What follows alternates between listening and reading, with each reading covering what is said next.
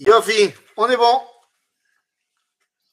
On est bon. Et eh bien alors, Erev Tov, les Koulam, Erev Tov, et on revient dans notre étude du lundi soir, notre étude sur les personnalités eh, qui ont forgé notre identité. Et ce soir, eh bien voilà, on est après Pessah. On ne pouvait pas ne pas faire un cours un petit peu particulier, un petit peu exceptionnel, puisque dans quelques jours, nous allons commémorer le Yom HaShoah, et, bien donc, euh, on s'est dit qu'on n'allait pas parler d'une personnalité en particulier, mais on va évoquer plusieurs personnalités euh, rabbiniques durant la Shoah et euh, certains sont malheureusement tombés dans la Shoah et d'autres ont survécu à la Shoah et on va voir ce qu'ils ont fait après la Shoah comme reconstruction. Mais de manière plus générale, j'aimerais me permettre de prendre une introduction, une introduction à, à notre cours de ce soir qui est un petit peu particulier, il faut bien le dire. D'un côté, nous sommes donc Erev Yom HaShoah, de l'autre, nous sommes dans la paracha de Shmini. Et je pense qu'il est très important de faire une corrélation entre trois choses. Entre la paracha de Shmini, entre la Shoah et entre Yom HaShoah. Car il y a une grande différence entre la Shoah et Yom HaShoah. Et là, j'aimerais que les choses soient bien, bien, bien entreposées. Quand on parle de la Shoah, c'est-à-dire quand on va essayer de faire comprendre ce qui s'est passé à ce moment-là, qu'on va essayer de faire ressentir des émotions qui nous ramènent à ce moment-là, qu'on va lire des témoignages. Quand on est en train d'essayer de parler Shoah, eh bien, peut-être que la meilleure, euh, la meilleure chita, la meilleure façon, la meilleure, euh, le meilleur moyen d'aborder la chose, eh bien, c'est ce qui est mentionné dans la première partie de notre paracha. La première partie de la paracha de Shemini, Shemini, c'est l'inauguration du Mishkan, donc a priori quelque chose de fantastique, et pourtant, eh bien, Shemini, ça rime également avec la mort de Nadav et Avihu, les deux aînés de Aaron à Cohen, lors de l'inauguration du Mishkan, eh bien, Nadav et Avihu vont euh, trouver la mort. Et il est évident que euh, pour Aaron, c'est non seulement un choc, c'est une douleur terrible, mais c'est quelque part une grande partie de son avenir qui, bah, qui lui est enlevée. Comme évidemment pour la Shoah, eh bien, c'est une énorme partie de l'avenir du Ham qui nous a été enlevée. Eh bien, face à cette face à cette situation-là, la réaction de Aaron à Cohen aura été, comme il est marqué dans la Torah, Vaïdom à Aaron. Aaron s'est tu. Peut-être que lorsqu'on parle Shoah, le meilleur langage, c'est le silence. Être capable de faire preuve d'humilité et de se dire qu'on ne comprend pas. Et dans, alors en ce moment, ça fait un an que, que j'ai pas été en Pologne, que j'ai pas été guidé sur les traces de la Shoah, mais ce que j'avais l'habitude de dire toujours, et c'est ce que j'ai reçu de mes maîtres d'ailleurs, c'est que le meilleur moyen d'entendre, d'entendre ce que les rescapés ont à nous dire, de ce que les morts ont à dire, eh bien, c'est d'abord de se taire. Et ce sera peut-être aussi le meilleur moyen de parler. Se taire, faire place au silence, eh bien, sera peut-être le meilleur moyen de pouvoir écouter et de pouvoir comprendre quelque chose. Donc ça, c'est la première dimension. Shmini, Vaïdom Aaron, c'est le meilleur moyen pour moi d'entrer dans l'univers de la Shoah. Par contre, Yom HaShoah, c'est complètement différent. Puisque Yom HaShoah eh, n'est pas là simplement pour me rattacher au passé, mais là, et à mon avis, de manière beaucoup plus importante, pour, fort de ce passé, douloureux, construire mon avenir. C'est-à-dire que Yom HaShoah ne doit pas être un jour uniquement tourné vers le, le fait de se remémorer le passé, mais est un jour où on doit se construire, se préparer un avenir. Et c'est effectivement la deuxième partie de notre paracha qui est bien reliée à cela, puisque dans la deuxième partie de la paracha, eh bien, on va parler de Ilchot, Ma'achalot, Asurot. Quels sont les animaux qu'on a le droit de manger, qu'on n'a pas le droit de manger? En d'autres termes, notre véritable prise de possession de Olam Azeh de la construction de ce monde, quand on mange, eh bien, on est le plus partie prenante de vivre dans ce monde, eh bien, c'est le moment où on doit être au-delà de la souffrance, au-delà de, euh, de la nostalgie et de, de, de, de- des pleurs, il faut essayer de reconstruire. Comme euh, j'ai pu entendre euh, de nombreux de rescapés, la question en hébreu n'est pas de dire lama il y a eu la Shoah, mais lema. Voilà, il y a eu la Shoah, qu'est-ce qu'on fait maintenant? Et c'est dans cette optique-là que va s'inscrire le cours de ce soir, où en fait on va passer en revue une liste qui n'est absolument pas exhaustive. J'ai choisi euh, quelques rabbinim, et- mais évidemment que euh, ce ne sont pas tous les rabbins euh, de la Shoah, bien sûr que non. Vous allez voir qu'il y a un fil conducteur dans les différentes personnalités que j'ai choisies, car chacun, qu'ils soient ceux qui sont partis durant la Shoah ou ceux qui sont restés et qui ont survécu, eh bien, chacun ont un message de vie, de construction pour notre réalité aujourd'hui. Alors, ça ne va pas être un cours aussi profond euh, dans l'identité de chacun des rabbinim, parce que sinon on n'aurait pas le temps. Euh, on va essayer d'en évoquer, je ne sais pas, entre, entre 8 et 10, euh, des rabbinim extraordinaires qui évidemment sont partis trop tôt, mais qui nous ont légué un héritage. Ok? Alors allons-y, euh, sans plus attendre, rentrons dans le vif du sujet. C'est parti pour les rabbinim durant la Shoah. La vérité, c'est que euh, vous allez voir que dans les différents rabbinim que je vais citer, il y a un fil conducteur qui revient toujours, c'est la terre d'Israël. La terre d'Israël, la terre d'Israël, la terre d'Israël, c'est-à-dire euh, quel va être le, le rapport avec ces rabbinim, qu'ils soient bloqués à Auschwitz ou qu'ils aient eu la chance d'en sortir, avec eh bien cet endroit qui était, comme on voit derrière Elie, le rayon de soleil, le rayon de soleil qui aurait pu être l'espoir de tout un peuple. Alors, il est évident qu'il y a des rabbinim qui sont partis durant la Shoah, qui n'avaient pas du tout l'idéal sioniste, et même durant la Shoah, qui ne l'ont pas eu. Il y a même des rabbinim qui, après la Shoah, euh, ont développé une Mishnah véritablement antisioniste et ouvertement antisioniste. Vous comprendrez que ce n'est pas d'eux que je vais parler ce soir. D'autre part, euh, je ne parlerai pas non plus de ces rabbinim qui, pour moi, ont légué un message très problématique lorsqu'ils ont, eux, fui en laissant leur communauté sur place. Donc, euh, il est évident que pour moi, ce sont des agissements qui sont intolérables. Je ne me permettrai donc pas de euh, parler de ces rabbinim-là euh, ce soir. Il faut savoir que dans cette situation-là, il y a plusieurs options différentes. Il y a les rabbins à qui la communauté a proposé de les faire partir et qui ont refusé de partir, qui sont restés avec leur communauté, comme par exemple, je citerai ici la mémoire de Rabbi Elchanan Wasserman, qui était euh, avant la Shoah déjà très très antisioniste, mais pour le coup, euh, qui avait la possibilité de fuir aux États-Unis, mais qui a refusé d'abandonner sa communauté et qui est parti avec sa communauté. Il y a d'autres rabbinim qui euh, ont été poussés par leur communauté à partir. La communauté ne voulait pas qu'ils restent. La communauté voulait les faire partir. Se sont saignés les quatre veines, tant financièrement que concrètement, pour les faire partir. Et bah, ils sont partis. Et on peut citer par exemple le rabbi de Belz dans ce, dans ce cas-là et sa famille. À la limite, dans les deux cas, je cautionne.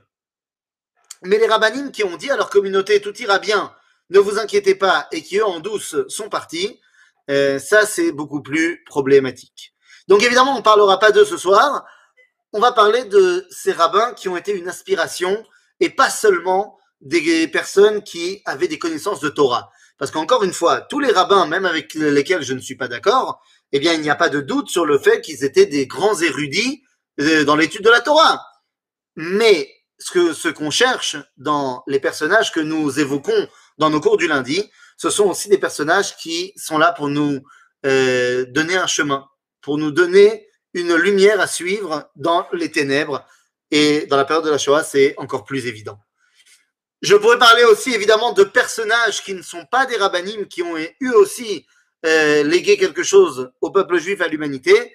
Mais le lundi, ce sont des cours sur des personnalités rabbiniques. Donc, eh bien, il a bien fallu faire un choix. Voilà, pour ce qui est de l'introduction, on est bon. On peut rentrer dans le premier, euh, la première personnalité. Alors, c'est une personnalité extrêmement connue extrêmement connu dans le monde sioniste religieux, mais également extrêmement connu dans le monde, euh, on va dire, Haredi, et j'ai envie de dire pour le meilleur d'un côté et pour le pire de l'autre. Ben oui, parce que comprenez bien, lorsque vous avez des rabbins comme le Rav eh bien, dans certains milieux, on peut décrier le Rav en disant, oui, bon, bah, c'est un sioniste. Mais lorsque vous avez un des rabbins qui est l'un des chefs de file, Aval Mamash, chef de file du monde, euh, on va dire, euh, des rabbins orthodoxes et des rabbins même antisionistes, qui tout d'un coup changent complètement euh, d'avis à cause de la Shoah, euh, eh ben, c'est compliqué pour le monde orthodoxe. Et je parle évidemment ici de, euh, du Rav Issachar Shlomo Taertel. Rav Issachar Shlomo Taertel fait partie de ces rabbins farouchement opposés au sionisme qui étaient les rabbins de Hongrie. Alors, il, il est très très rapidement, évidemment, c'est un, un, érudit extraordinaire. Il va d'abord être Rav Keila, ensuite il va devenir Rosh Yeshiva, Dayan, Moreora, tout ce que tu veux. Et il est fondamentalement opposé au sionisme. Il sera d'ailleurs très très lié au Admour, au rabbi de Munkach. Alors je sais que, Eli, tu as une, passion pour Reb Shlomo. Il y a une grande, euh, oui, je vois que tu montres le livre tout à fait. Il y a une grande euh, sipour dans les Sipuré Karlibach du passeport du rabbi de Munkach. Alors, le rabbi de Munkach, euh, c'était un des plus grands, grands, grands opposants au sionisme. Et le Rav Taertel était, eh bien, euh, complètement dans le sillage du rabbi de Munkach. D'ailleurs, il ira même jusqu'à dire, et là c'est pour bien appuyer la chose, que ce que sont en train de faire les sionistes en Eretz Israël, en Palestine, de construire la terre d'Israël, le rabbi de Munkach et le Rav Taertel, dans un premier temps, vont appeler ça Chilou la Kodesh. C'est euh, véritablement souiller euh, le palais du roi. Donc, euh, plus antisioniste que ça, tu meurs. Et voilà arrive l'année 1942.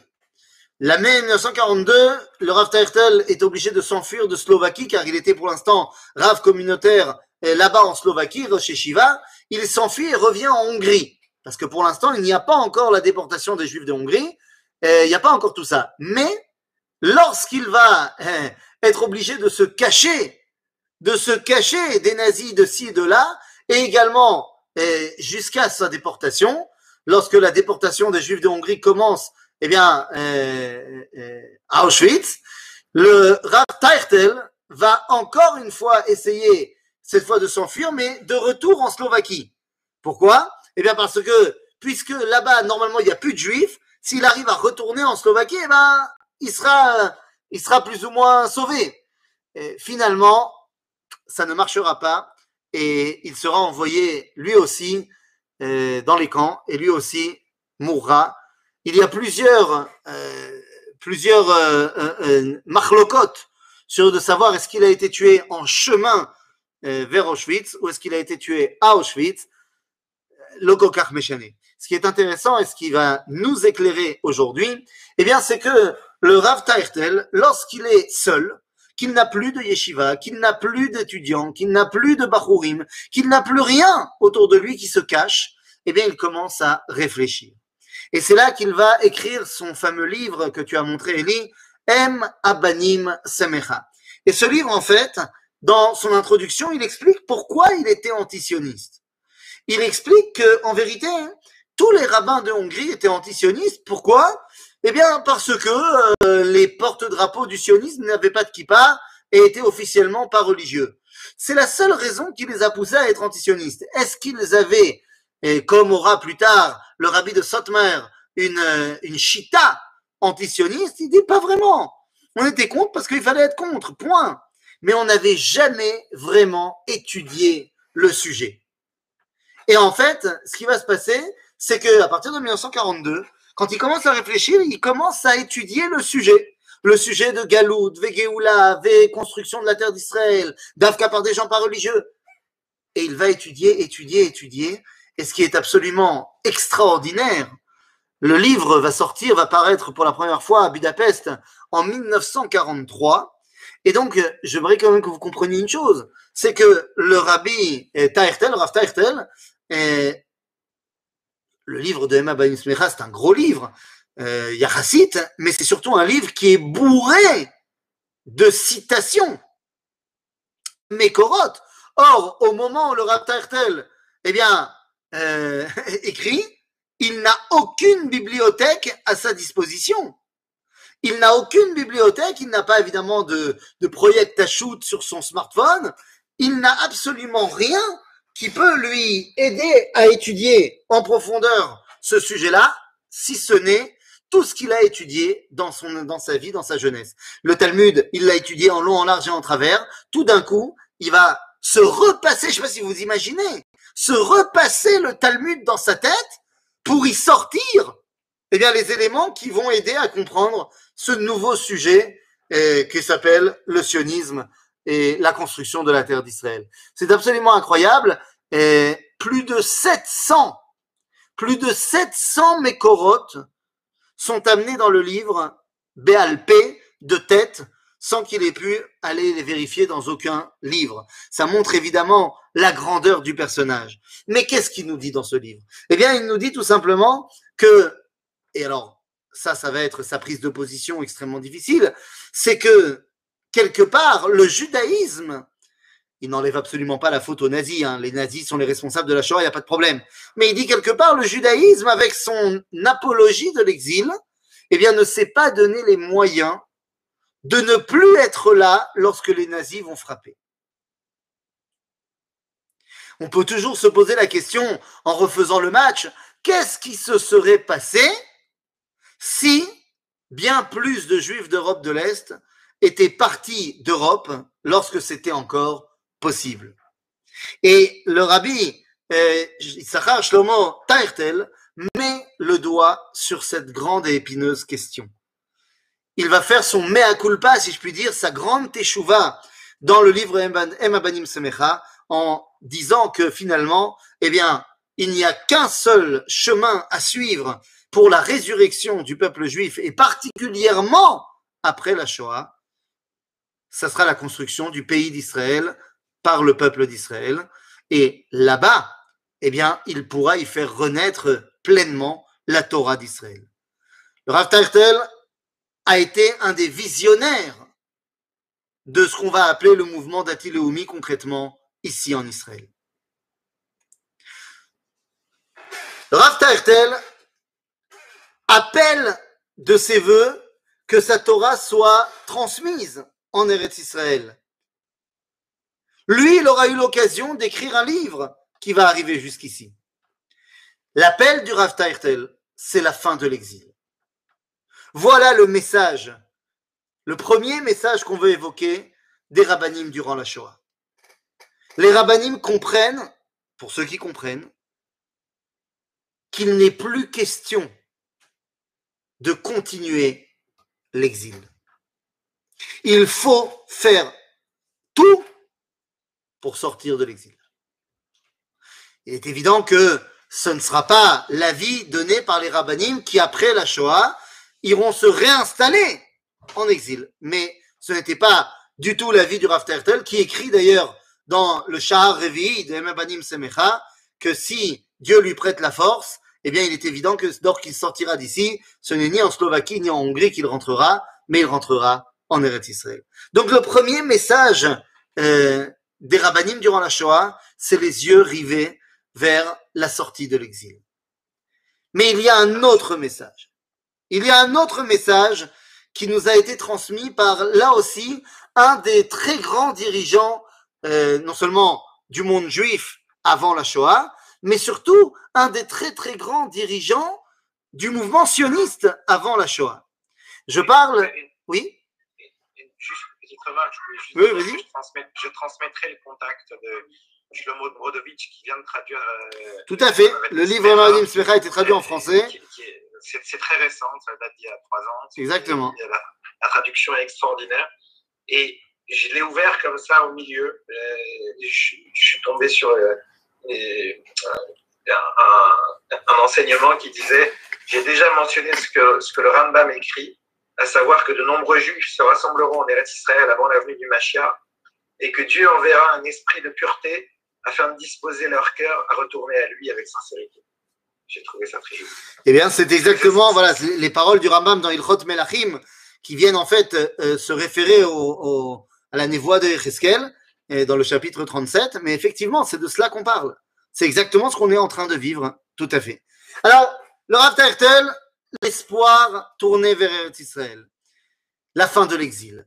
Pour ce qui est de cet homme qui était un des dirigeants du monde juif en Europe de l'Est, et ce deuxième grand personnage, il était également un des dirigeants du mouvement sioniste mondial, puisqu'il était un, non seulement un des dirigeants, mais un des fondateurs euh, de, non, pas un des fondateurs, j'exagère, mais un des grands dirigeants de l'organisation qui s'appelle Apoel Amizrahi. Amizrahi, la branche euh, religieuse de l'organisation sioniste mondiale, euh, qui avait été créée à l'époque par le Rav Reines, eh bien, je parle évidemment du Rav Yitzhak Nissenbaum. Un Rav Yitzhak Nissenbaum, Rabotai, évidemment, euh, personne ne devrait, euh, ne devrait mourir dans la Shoah, mais, mais le Rav Nissenbaum, on a l'habitude de dire qu'il devrait, il aurait pas dû mourir dans la Shoah.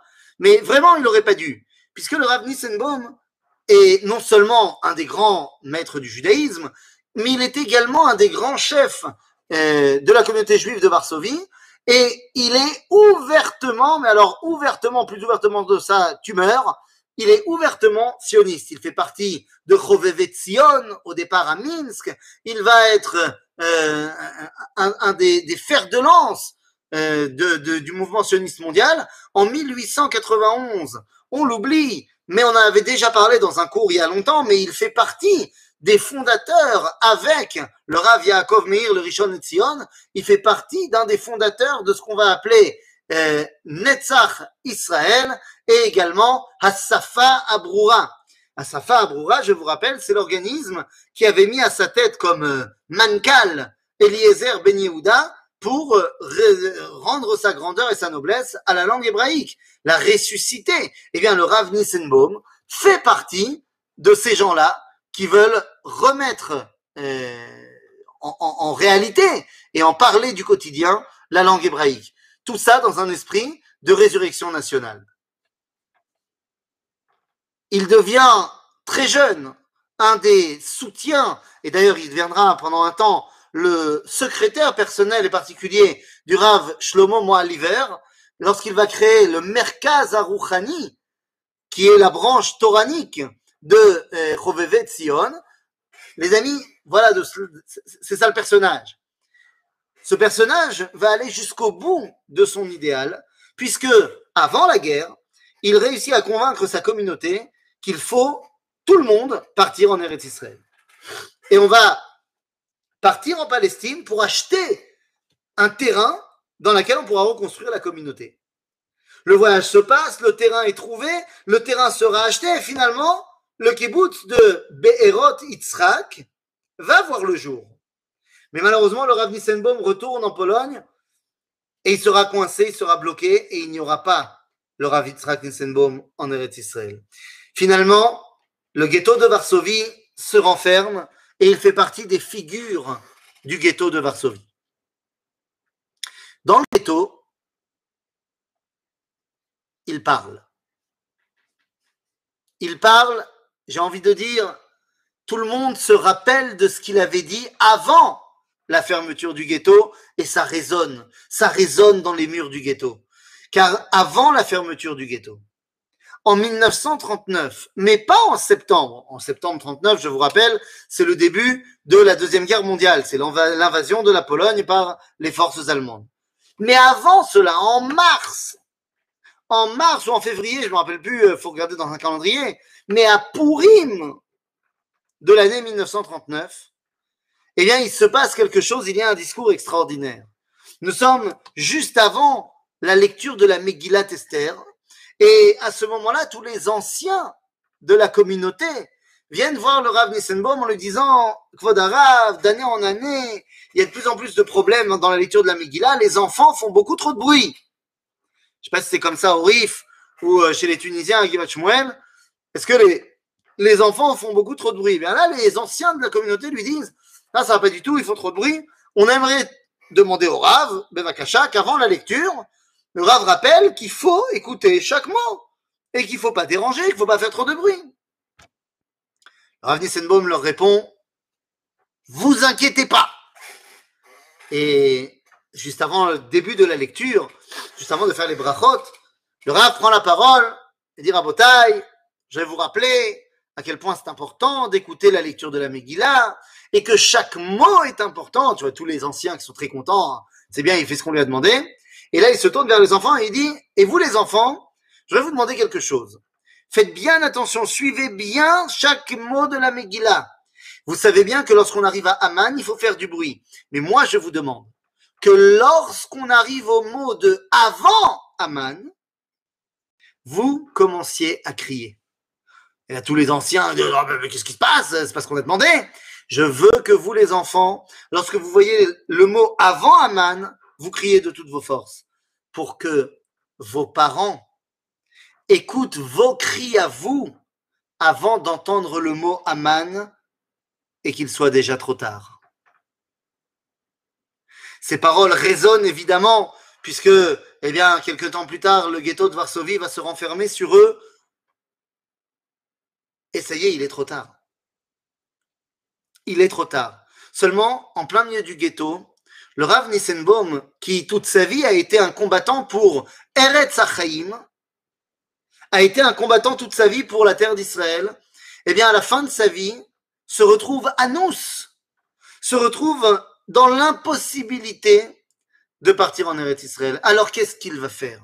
Eh bien, il va tout simplement décider que la terre de la vie, eh bien, il ne peut pas arriver à la terre, alors maintenant il se battra pour la vie. Le Rav Yitzhak Nissenbaum, eh bien, c'est un Rav qui au plus, au plus sombre des horaires du peuple d'Israël, va développer un nouveau concept.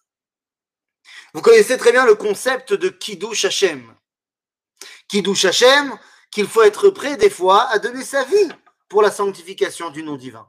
Pour l'idolâtrie, le meurtre, les relations interdites, on est prêt à mourir pour faire la volonté de Dieu et ne pas transgresser.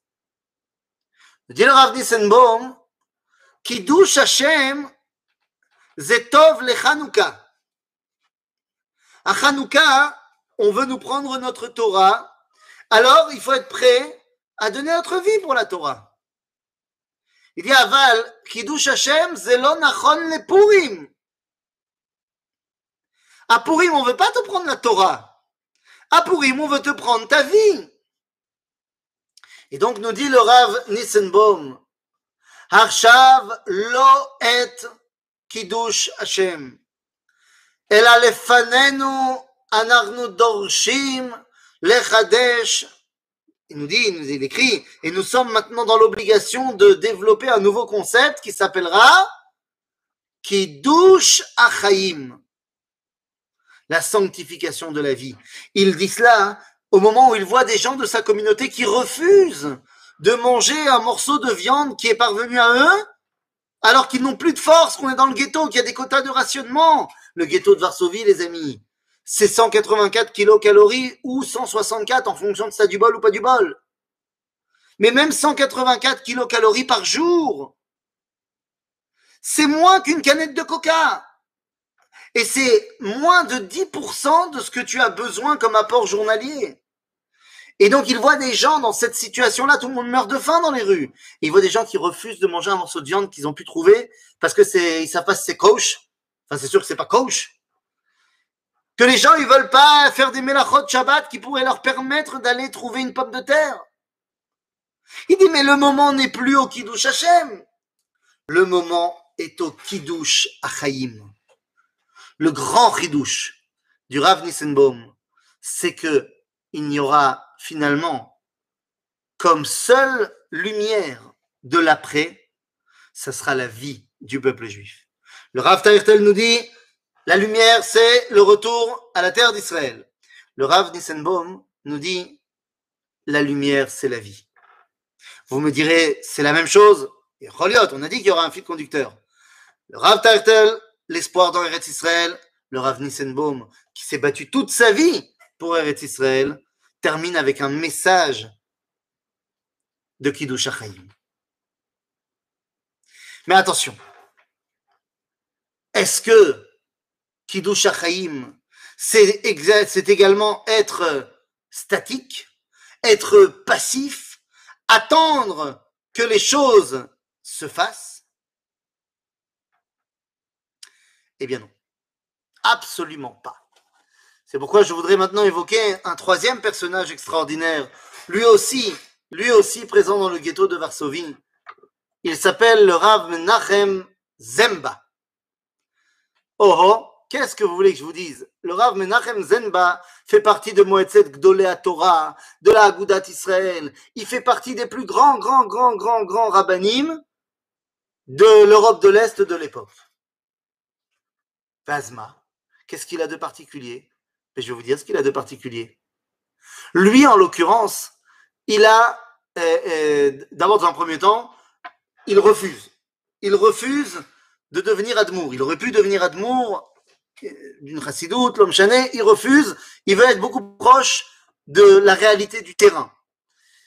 Mais le plus important dans l'histoire pour le Rav Zemba,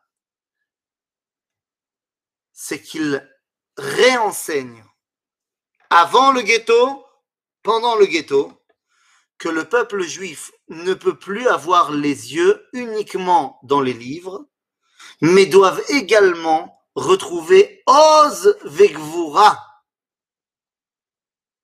Am Israël doit continuer à étudier la Torah, mais ne peut plus se contenter de cela. Il se doit de retrouver Oz Vegvura. Le Rav Zemba c'est un Rav Lochem. C'est un combattant, du moins dans ses idées, et c'est quelqu'un qui va, qui va complètement euh, être tomère dans la révolte armée du peuple juif. Lorsque le ghetto de Varsovie se renferme, eh bien, le Rav Menachem Zemba est un des rabbins les plus euh, farouchement Tomer, je ne sais pas comment on va dire en français, qui est le plus grand euh, euh, soutien à l'idée de la révolte du ghetto de Varsovie. Il est tellement dans l'idée, alors lui il est trop vieux pour y participer en tant que combattant, mais il est tellement dedans qu'il va tout simplement, grâce à de la farine qui va réussir à faire euh, parvenir à trouver de ci, de là, eh bien, Erev à Mered, la veille du Mered, il rassemble avec lui des jeunes garçons et ils vont faire quelque chose d'extraordinaire. La révolte du ghetto de Varsovie, c'est le 19 avril 1943, pour une raison très simple. Pourquoi est-ce que c'est à ce moment-là qu'il y a la révolte du ghetto? Eh bien parce que les Juifs ont entendu que le 20 avril, il était prévu que les nazis rentrent dans le ghetto et liquident le ghetto comme cadeau d'anniversaire aux Führers car Hitler avait son anniversaire le 20 avril, et donc il voulait leur faire un cadeau, boum, bon anniversaire, plus de juifs à Varsovie. Donc les juifs comprenant qu'il n'y a plus, a plus le temps, eh bien, on organise la révolte le 19 avril 1943. Mais le 19 avril 1943, en date hébraïque, n'est autre que l'El. Le 19 avril, c'est le 14 Nissan, le soir, ça sera donc le Lel. Le Rav Menachem Zemba va tout simplement confectionner pour tous les combattants juifs qui partent au combat pour libérer l'honneur du Ham Israël, il leur confectionne à chacun des matzot de poche. Matzot de poche, cette taille-là, pour qu'ils puissent les mettre dans leur poche et qu'à un moment donné, pendant les combats, entre deux, deux salves de tir, ils puissent faire la mitzvah de manger de la matzah, est-ce que cette matzah, elle était cachère al pi elle n'était pas cachère al pi Pas de C'était l'idée que, oui, on part au combat, mais parce qu'on a aussi notre tête plongée dans notre Torah éternelle. Le Rav Zemba va essayer, avant la Shoah, de monter en Eretz Israël. Il y essaye d'ailleurs par deux fois. Ça ne marchera pas. Finalement, il n'y arrivera pas. Une des raisons, la première tentative qu'il va faire, c'est en 1935. En 1935, il envoie une lettre au grand rabbin de Eretz Israël pour qu'il lui donne un laissez-passer, qu'il réussisse à lui faire sortir un laissez-passer des Anglais pour arriver en Israël. Le Rav, c'est le Rav Avraham Yitzhak Cohen Cook à qui il écrit. Le problème, c'est que le Rav Cook décède entre-temps et ne va pas pouvoir donner suite à sa demande, et donc la demande tombe à l'eau et les Anglais euh, ne lui donnent pas. Il n'arrivera pas. Il n'arrivera pas. On va essayer de le faire partir aux États-Unis, mais il ne veut pas. Il veut partir en Eretz Israël. Ça ne marchera pas. Le ghetto va se refermer sur lui également. Et le Rav Zemba mourra dans le ghetto. Il sera un des derniers rabbins à mourir dans le ghetto. Et pourtant, et pourtant, finalement, en 1958, ces ossements vont être retrouvés de manière complètement incroyable. De manière complètement incroyable, les ossements du Rav vont être retrouvés parce qu'il avait été, contrairement à la majorité, 99% des juifs qui mouraient dans le ghetto, qui étaient enterrés sans tombe dans le cimetière, il y avait des fosses qui étaient créées parce qu'il y avait tellement de gens qui mouraient. Le Rav Zemba, lui, a une tombe elle est retrouvée dans les débris après la libération et après euh, qu'on nettoie un petit peu le, les restes du ghetto. Et le Rav, en 1958, ses ossements seront ramenés en Eretz Israël. Il est enterré aujourd'hui au Aramenuchot à Jérusalem. Donc, si le Rav Tertel, c'était les yeux tournés vers Israël, voilà un message de rabbin pendant la Shoah. Si le Rav Nissenbaum, c'était tourné vers la vie malgré la Shoah. Le Rav Zemba, c'est Oz Vekvura Gam Bashoa. Donc nous avons ici trois chemins, vous allez me dire, qui sont liés, évidemment. Eretz Israël, Achaim, Vagvura. Alors, évidemment, il y a un autre élément qui est fondamental quand on est rabbin de communauté, quand on est rabbin avec responsabilité, durant, eh bien, j'ai envie de dire, durant cette période. Parce que vous comprenez que tous les yeux sont tournés vers vous à ce moment-là. Toute la communauté se tourne vers vous. C'est pas comme aujourd'hui, où Baruch Hashem tout va bien, donc on, ne pose jamais de questions au rabbin. Là, quand on va mal, tout le monde se tourne vers le rabbin. On a tous besoin d'entendre une parole qui va être la parole qu'on a besoin d'entendre à ce moment-là. Parmi ces paroles fortes, il y aura celle du Rav Moshe Friedman. Rav Moshe Friedman, qu'on appelle Moshe New. Moshe New, le petit Moshe. Rav Moshe Friedman, c'est le petit-fils de Rabbi Israël de Rougine. Donc autant vous dire que dans la dynastie chassidique, c'est énorme, c'est énorme. Rav Moshe Friedman, est déporté à Auschwitz. Toute sa vie, il s'est battu pour l'honneur de la Torah et l'honneur du peuple juif. Et Friedman va être évidemment tout de suite euh, sélectionné pour la chambre à gaz. Il n'a pas la force physique pour euh, continuer à travailler. Il est trop vieux du point de vue des nazis. Donc, c'est direct la chambre à gaz. Seulement le Rav Moshe Friedman, juste avant de rentrer dans la chambre à gaz, eh bien, il se fera pousser par un de ses bourreaux parce qu'il faut se dévêtir avant de rentrer dans la chambre à gaz. Et Moshe ne veut pas se dévêtir. Il a dit Giloya Royos. C'est comme Giloya Rayot. S'il faut que je laisse ma vie pour ça, je laisserai ma vie pour ça. Surtout quand tu es devant la chambre à gaz, de toute façon, il n'y a plus vraiment d'espoir. et Moshe Friedman se débat avec son geôlier qui le pousse au sol.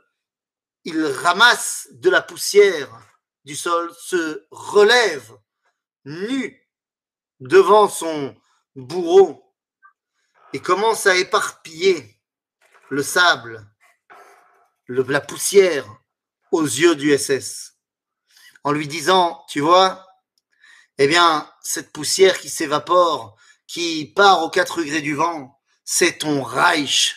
Ton Reich va s'effriter et sera balayé aux quatre coins du vent. Aval, n'oublie jamais que Netzach Israël lo velo n'oublie jamais que l'éternité d'Israël ne mentira jamais. C'est sur ces paroles et sur le cri de Shema Israël que Moshe Friedman est poussé dans la chambre à gaz. Je vais vous dire, le Shema Israël de Reb Moshe Friedman, la première fois que j'ai entendu son histoire, j'ai tout de suite compris quelque chose que je ne comprenais pas depuis le moment où je l'avais étudié dans le Talmud jusqu'au moment où je me suis retrouvé devant la chambre à gaz à Auschwitz et qu'on m'a raconté cette histoire. Vous vous rappelez du Talmud qui nous raconte que Rabbi Akiva a été torturé par les Romains et finalement, au moment où il se fait exécuter dans le théâtre à Césarée, eh bien, c'est l'heure du Kriyat Shema. C'est le moment de dire le schéma. Et on nous dit là-bas, dans le Talmud, que Rabbi Akiva erich be'echad. C'est quoi erich be'echad? Comme il y a dans la halakha, que quand tu dis Shema Israël, Hashem Elokeinu, Hashem Echad. Et moi, je toujours pensé que Rabbi Akiva, il a rallongé le dalet parce que c'est la halakha. Rabbi Akiva, il a appuyé sur le Dalet pendant près de 1900 ans. Le Dalet de Rabbi Akiva, il a duré 1900 ans. Il a été rattrapé au vol par Moshe Friedman, qui a redit lui aussi le Echad. Et ne croyez pas que le Echad de Reb Moshe Friedman s'arrête à Reb Moshe Friedman. Pour moi, je n'en ai aucun doute, le Echad de Rabbi Moshe Friedman a été pris au vol en 2006 par Roy Klein, qui a crié, après s'être jeté sur la grenade pour sauver ses hommes, Shema Israël, non, il a crié d'abord, Klein Nafal, Klein Nafal, Klein est tombé, Shema Israël, Hashem Eloheinu, Hashem Echad. Netzach Israël, c'est l'enseignement de Reb Moshe Friedman. Kvod Hashem, par l'intermédiaire de Kvod Israël. C'est ce que disait le Rav Israël Meir Lao, que la Shoah a été le plus grand des Chilul Hashem. Mais le fait que Am Israël ait survécu et qu'aujourd'hui il soit fier et fort, c'est le plus grand des Kiddush Hashem. Friedman, c'est Kavod chez l'Israël. Alors on a dit, le Rav Taertel, c'est Eretz Israël. On a dit le Rav Nissenbaum, c'est la vie. Le Rav Zemba, c'est la Gvura. Et le Rav Friedman, c'est l'honneur du peuple juif. Mais il est où l'honneur du peuple juif? Bien les amis, l'honneur du peuple juif, il se trouve dans un rabbin. Euh, et là, je suis obligé de faire preuve un petit peu de chauvinisme. L'honneur du peuple juif se trouve dans un rabbin de Metz. Oui, messieurs, dames, un rabbin de Metz, tout à fait. Je vais mettre à l'honneur ici le rabbin Eli Léopold.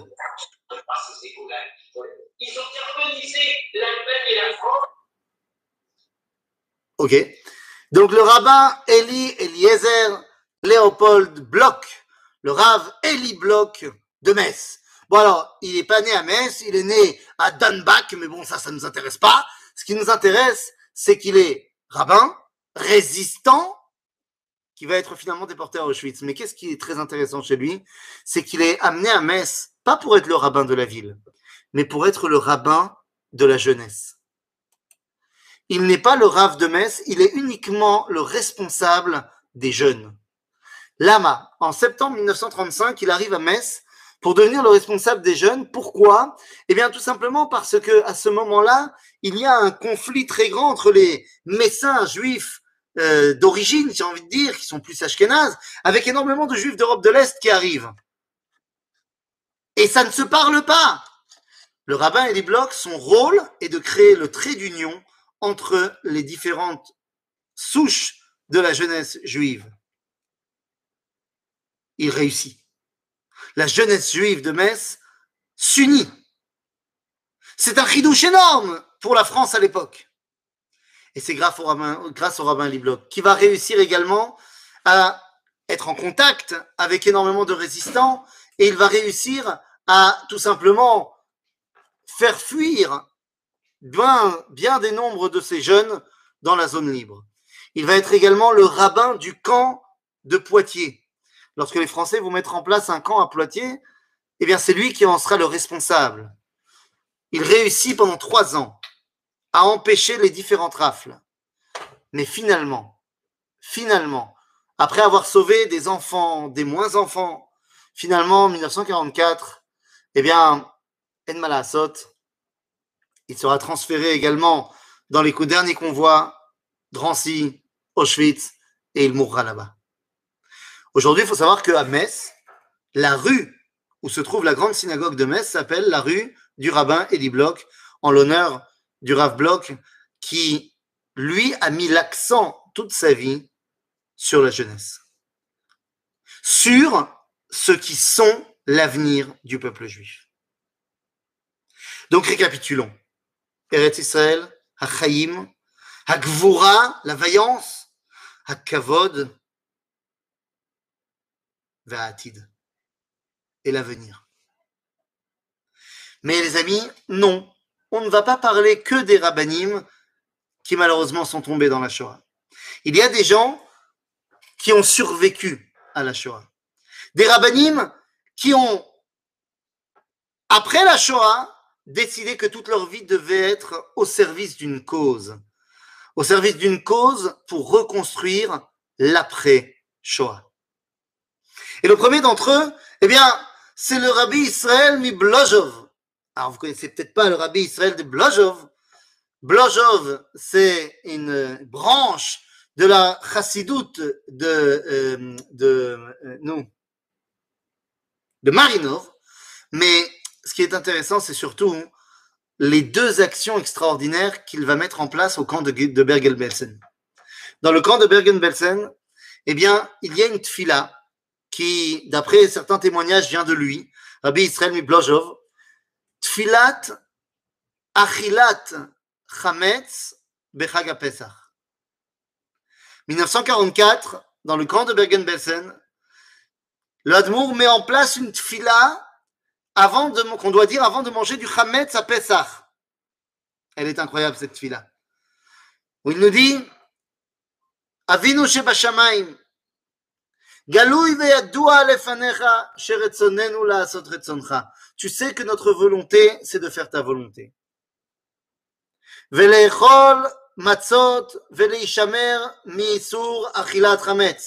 Que notre volonté, c'est de manger des matzot et de ne pas transgresser l'interdit de manger du chametz. À cause de l'exil et de la soumission aux nations, nous sommes en danger de mort. Et donc nous sommes prêts à Mukhanin ou Mezumanim, Lekayem Mitzvatra, Vachai Baem. Tu nous as marqué dans la Torah qu'il faut vivre par ta Torah et non pas mourir par ta Torah. Et donc nous sommes complètement tournés vers toi pour que tu nous fasses survivre et que tu nous permettes un jour de recommencer eh bien, à faire toute ta Torah, Belevav Shalem. Amen. Le Rav survit. Le Rav survit et juste après la libération du camp de Bergen-Belsen, il y a la fête de Hanouka. Et la fête de Hanouka, il faut comprendre, on est dans une situation complètement, complètement, c'est pas clair. Les Allemands sont plus là, mais, mais on n'est pas encore libre vraiment. C'est pas clair. À ce moment-là, on va réussir à aller trouver de la, comment dire, de, pas de l'huile, tu de la graisse qu'on met sur les, sur les roues des jeeps. On va récupérer cette graisse-là et on va la mettre dans une chaussure. Et avec un morceau d'un des vêtements d'un des déportés, on va faire une mèche. Et c'est le premier soir de Hanouka. Et on va allumer la bougie. Près de 300 personnes sont dans le baraquement du rabbin de, de, de, de, Maintenant, le problème, c'est que dans ce baraquement, il y a des religieux, il y a des pas religieux, il y a des bundistes également.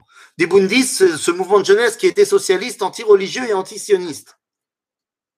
Et le Rebbe, tout le monde est autour de lui, tout le monde a les yeux en larmes, tout le monde est en silence.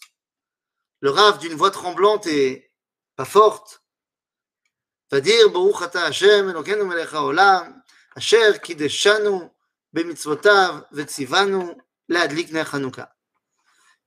Et ensuite, il va dire, ברוך אתה השם, אלוקינו מלך העולם, שעשה ניסים לאבותינו בימים ההם בזמן הזה. Et à ce moment-là, il s'arrête. Il s'arrête et pendant de longues secondes qui deviennent une, deux, trois minutes, il regarde tous les regards qui sont tournés vers lui et finalement il dit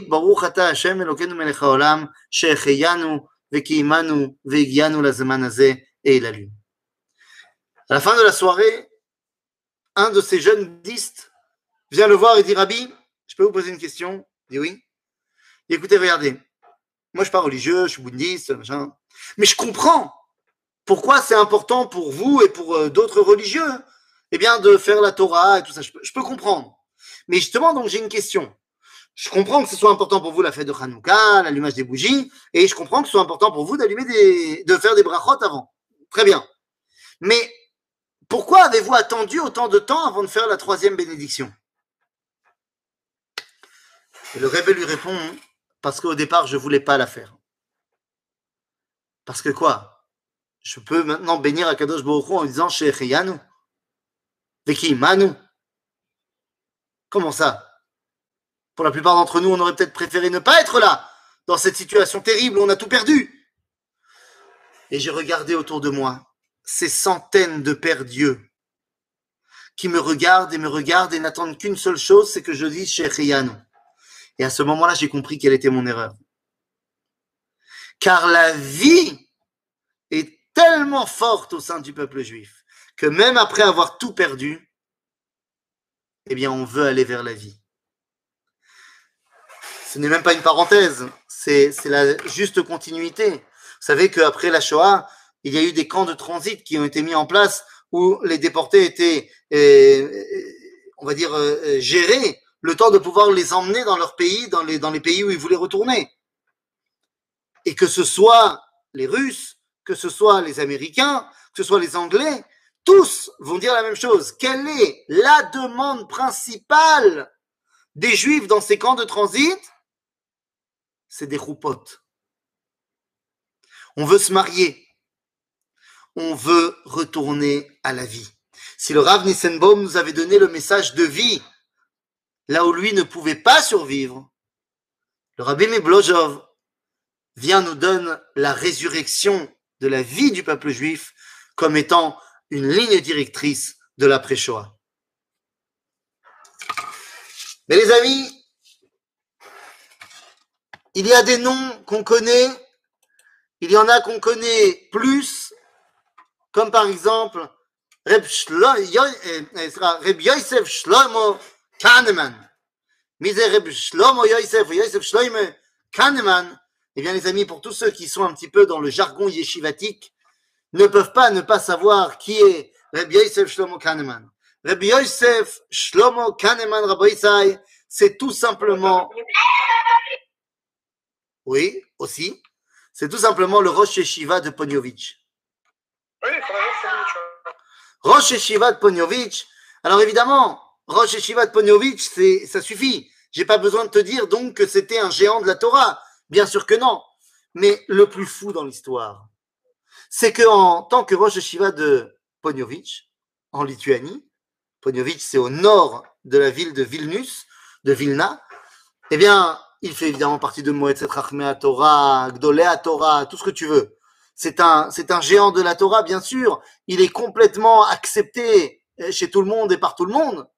Mais le chidouche de Rav Yosef Shlomo Kahneman, c'est qu'après la Shoah, eh bien, il décidera en 1944, alors qu'il a réussi à... C'est-à-dire qu'il faut comprendre, qu'est-ce qui se passe avec lui? Le Rav Kahneman, il part en Israël. Il part en Israël avant qu'il soit pris par la Shoah. Mais il faut comprendre le chidouche, parce que le chidouche est énorme. Il était contre le sionisme. il faisait aussi partie de ces rabbins qui sont contre le sionisme. Mais finalement, eh bien, il part en Israël. Et dès 1944, alors que c'est complètement fou, mais de l'autre côté, que ce soit en Lituanie, en Pologne, c'est la terreur au sein du peuple juif. En 1944, il commence à mettre en place la yeshiva à Bnebrak. C'est un chamboulement énorme, énorme, énorme. Il est évidemment opposé à la politique de Ben Gurion contre la Torah. Euh, mais d'un autre côté, il est Assir Toda à l'État d'Israël qui lui a permis de recréer la yeshiva de Ponyovitch.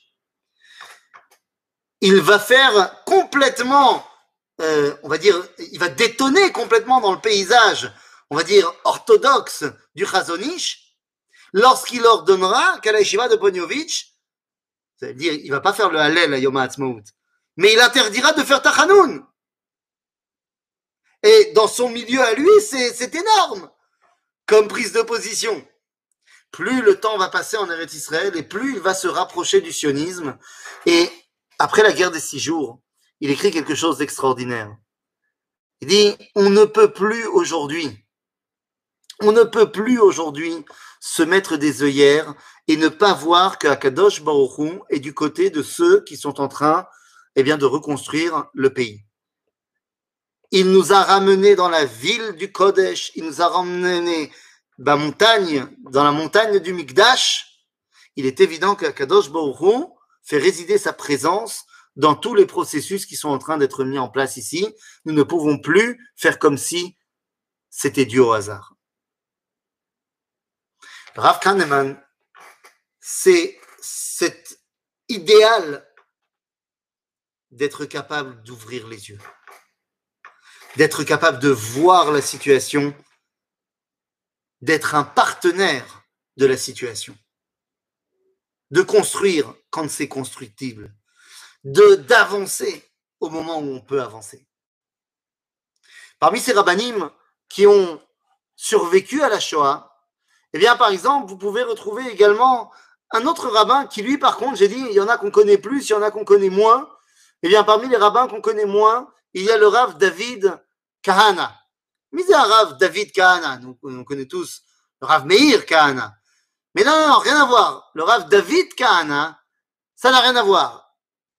Il fait partie de l'organisation sioniste mondiale très jeune, à Lvov, en Ukraine. Et finalement, il sera pris dans le ghetto de Lvov. Il survit à la Shoah. Il est jeune. Il a été Mousmar Larabanout très jeune mais il est dans la force de l'âge et donc il survit au travail du ghetto, il survit à la déportation. Et qu'est-ce qui se passe après la guerre? Eh bien, après la guerre, il va être nommé, et ça c'est absolument incroyable, il va devenir d'abord, non seulement il est rabbin, mais il a également fait un doctorat, il a fait un doctorat en, en, en sciences politiques, et finalement, il a été caché pendant la Shoah, et c'est pour ça qu'une grande partie de la Shoah, il va survivre grâce à un, archibishop de l'église grecque orthodoxe qui lui permet de se cacher dans un monastère. Et finalement, eh bien, il décide de venir en Israël, mais il ne viendra pas tout de suite. Pourquoi il ne viendra pas tout de suite? Eh bien, parce que finalement, il va devenir, dans un premier temps, le grand rabbin de l'armée polonaise. Après la Shoah, grand rabbin de l'armée polonaise. Vous allez me dire, ça sert pas à grand chose. Nahon, ça sert pas à grand chose. C'est pour ça qu'il n'y reste que pendant quatre ans, de 1945 à 1949. Et enfin, il reçoit la permission de l'armée polonaise de non seulement quitter l'armée, mais également de monter en Eretz Israël. Il monte en Israël à ce moment-là. Lorsqu'il monte en Israël, eh bien, qu'est-ce qu'il va faire? Ben, il est bien, il connaît bien l'armée, il connaît bien la Torah, il se dit, bah pourquoi pas devenir aumônier? J'étais aumônier en Pologne, mais bon, il y avait deux juifs et demi, autant devenir aumônier en Israël. Eh ben, pas, de problème. Pas de problème. Tu veux devenir aumônier Il n'y a pas de problème. Vous connaissez le grand rabbin de Tzahal à ce moment-là? Il s'appelle le Rav Shlomo Goren. Eh bien, le Rav Goren va le nommer Rav Arashi Shel Avir. Rav David Kahana. Nitzol Shoah, que personne ne connaît.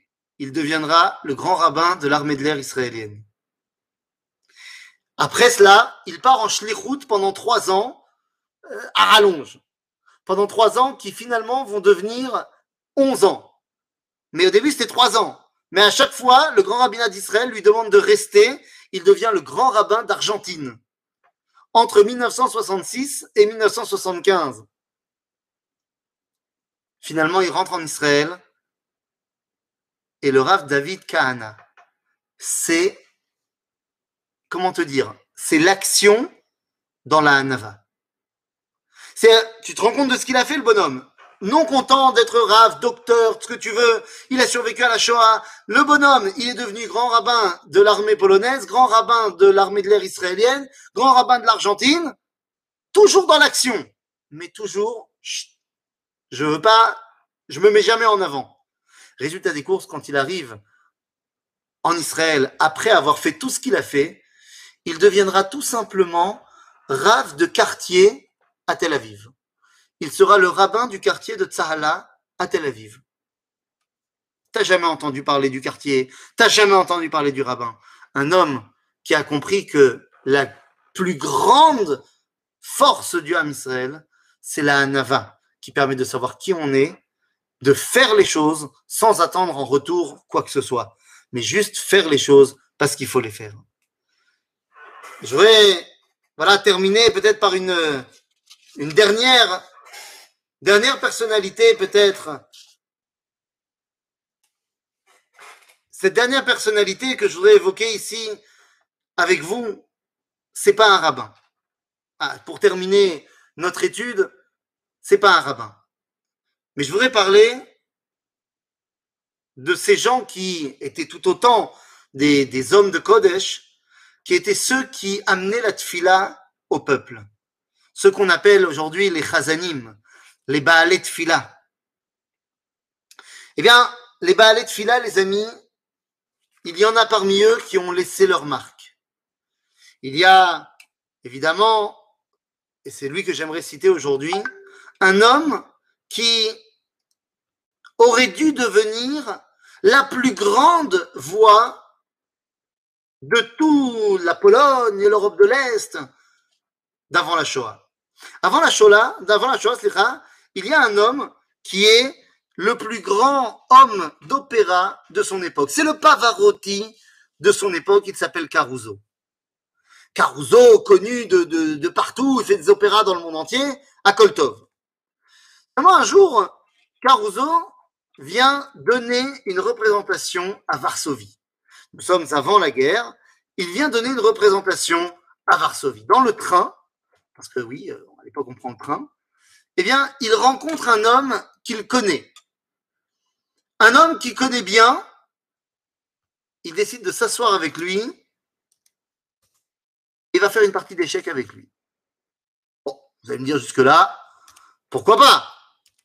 Le problème, c'est que comme c'est une grande star, notre Gershon Sirota, eh bien, il va tout simplement, euh, euh, pas Gershon Sirota, c'est un Caruso, il est accompagné par la presse. Et la presse ne connaît pas cet inconnu qui s'appelle Gershon Sirota et dit mais mais c'est qui cet homme qui est à côté de vous? Et Caruso répond sachez que si vous connaissez Caruso, c'est parce que l'homme qui est en face de moi a décidé de ne pas faire d'opéra. Car s'il avait fait de l'opéra, sa voix aurait éclipsé toutes les autres. Toutes les autres. Cet homme, Gershon Sirota, était le grand chazan de la grande synagogue de la Tematsky Shul à Varsovie, la Tematsky Shul. Les amis, je ne sais pas si vous savez de quoi on parle. C'était tout simplement la plus grande synagogue du monde de l'époque. Près de 5000 places. Quelque chose d'absolument extraordinaire. Gershon Sirota, c'est une voix, une voix qui s'est éteinte dans le ghetto de Varsovie.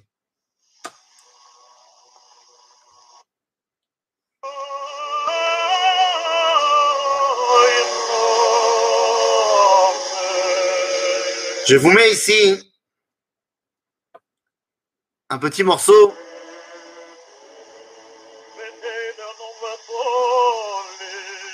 Alors c'est un enregistrement qui est très vieux.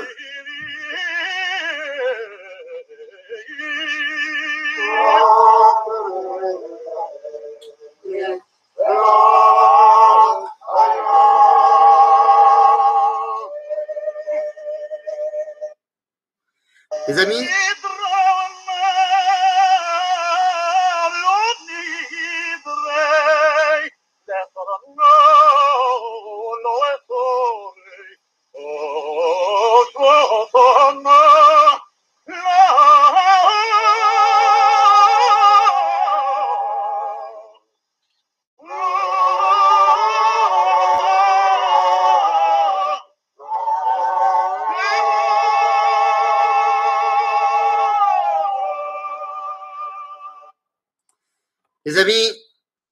des voix comme celle de Serabanim, comme celle de Gershon Sirota, qui ont résonné dans l'éternité pour construire le peuple juif.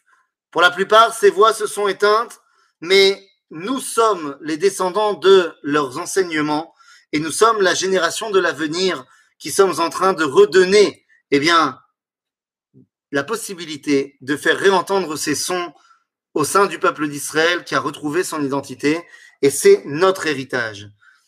Alors, à la question du départ, comment est-ce qu'on doit commémorer Yom HaShoah? Eh bien, à mon sens, on doit refaire entendre ces voix-là, pas simplement en lisant des témoignages, mais en devenant tout simplement les successeurs de leur enseignement. Évidemment, ce n'était pas une liste exhaustive. Il y avait plein d'autres personnages dont on aurait pu parler, peut-être pour les années suivantes. C'était ce que je voulais essayer de vous transmettre. Devenons les, euh, les détenteurs de l'enseignement de nos sages. Voilà.